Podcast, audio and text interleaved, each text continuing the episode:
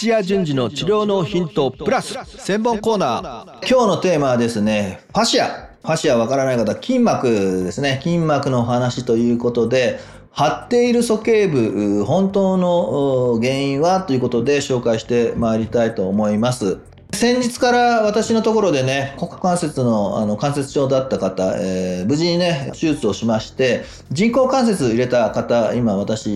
見てます。4週ぐらい経つんですけども、えー、手術する前結構ひどい状態でしてね、もう関節軟骨がほぼない、そして関節の変形も進んじゃって、で、股関節の周りに、まあ、骨が出っ張ってね。もう見る方もなく、まあ、ものすごい痛みと戦ってたんですけども、えー、そういった状態で日常を過ごしていたということで普段も立って、えー、過ごすことは少なくどちらかというと座ってたり寝てたりということでもう何ヶ月1年2年かなやってた方だから骨盤もね歪みましてで側腕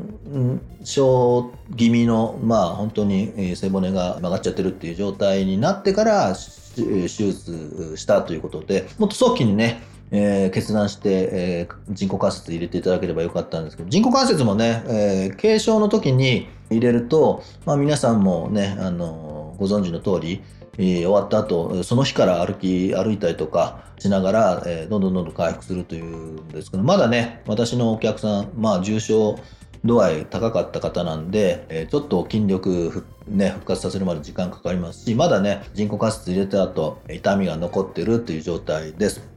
でね、えー、その先日ちょっとやってたことなんですけども、やる内容はね、運動療法と、やっぱり痛みの原因となっているようなね、まあ、運動負荷の管理、そして、えー、局所だけじゃなくて、下肢が中心ですけども、全身の癒着、ね、拘縮を都市的に取っていくということです。結構ね、あの、右の股関節を人工関節に入れ替えたんですけども、そのお客さん、え左側ね、の鼠径部がパンパンになるんですよね。まあいろいろ理由はあるとは思うんですけれども、えー、特にねあの右の股関節の部分にまだね体重乗せてこう歩くっていうのがそんなに量的にできないんですね。家のワンブロック家の周りをちょっと回るっていうぐらいで10分ぐらい歩くっていうぐらいなところが限界みたいな感じなので、えー、鼠径部の左側ね、えー、やっぱりあのまだ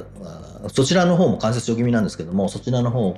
ばかりを使ってやるということでちょっと腫れぼったくなってます。で、ファシアの近年分かっていることをこうどんどんどんどん、えー、出てきまして、業界的にも今後5年10年で、えー、常識が変わってくるんですけども、えー、今回の、えー、鼠径部の、ね、筋膜のつながりということところは、お腹からですね、お腹、本当に腹部ど真ん中の方からずっとこう引っ張ってきまして、で、鼠径部を介して、でそこ鼠径部結構広く張って癒着してっていう感じなので股関節を広げるっていう動作にすごく支障がきたすんですけども、えー、鼠径部のところから内側そして膝の内側で、えー、外側長径靭帯の方にまで、えー、そこで2つに分かれてつな、がってる感じなので私がしたことはまあよく凝ってる部分そこをね都市的にやろうとしてもうまくいかないケースがあると思うんですね。で、えー、まず緩い状態に股関節を屈曲させて、えー、その状態でお腹に張ってる部分を探し出してまあおへそのすぐそばなんですけどもえそこの部分を、ね、情報に、まあ、そこのラインとしてファッシアの部分を考えた場合に今股関節をあの屈曲してますのでそれとは反対の方向に情報の方にこう皮膚含めて、えー、ファッシア筋膜を引っ張り上げてそこで止めておきます。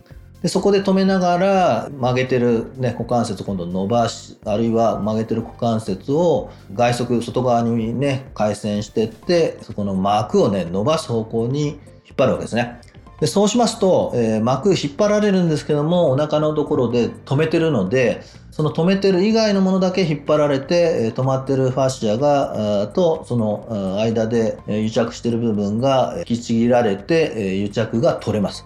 そういった形でコツコツと、まあ、お腹の真ん中から始めてだんだん下腹部で少し外側の方の、え腹部そういった形で、え癒着してるだろうっていうところを触診していくとだんだん慣れてくると分かります。筋膜っていうもう概念はぜひね捨ててください。で筋の膜腸の膜骨の膜含めていろんなところでくっついてまた集合したものはこう離れてそこの、ね、組織にどんどん流れていくような形であの膜っていうのは、えー出来上がってますのでこれ覚えておくといいと思うんですけどももう頭のてっぺんからつま先まであのつながってるといえばつながってます。えーそれで今回の場合は、ね、張ってる、えー鼠径部が、まあ、そこの膜の途中にあったわけなんですけどもこの膜のラインが分かってるのであればそのものの局所を緩めるというのではなくて、えーね、そこの前後している邪魔してるところを緩めていくとということで、えお腹の部分今回アプローチしました。でね、えその後ね、えどうなったかと言いますとぷくっとこう膨らんだ、ね、拘縮もあったんですけどぷくっと膨らんだ部分がなくなって鼠径部ほとんど触れてないのに、まあ、そこの部分が柔らかく動くようになったということで滑走も良くなってでまた右足をと左足ね、えー交互にこう出していく時に引きずりながらっていう動作が治ったということで、まあ、また戻っちゃうと思うんですけどもその繰り返しでその度合いもだんだん良くなったり、えーくっついていくね、期間もねだんだん変わってくるということで改善していくと思いますがこれはいずれにしてもねあの体を支える方のえ筋力含めて、えー組織を強くしていくっていうこととの同時並行というのはなるとは思うんですけどもねこの筋膜の話、ね、面白いと思った方、ね、ぜひね、えーどんどんどんどんねこれからあの世界的に今研究進んでますのでチェックしていただいて自分でね、えー筋膜のつながり意識した、え治療法をできるようになってください。はい、ぜひね試してみてください。以上になります。土屋淳二先生のオンライン体験セミナーのお知らせです難重する五十肩治療はこう考える。1回で治らない五十肩。計画的に治療する方法と題して体験セミナーで学んでいただきます。五十肩に効果的なリリーステクニックや緩めてはいけない五十肩の見分け方と評価方法。また肩専門医も認める五十肩治療マネージメント術などについて90分のオンラインセミナーです。詳しくは LINE のバナーからお申し込みください。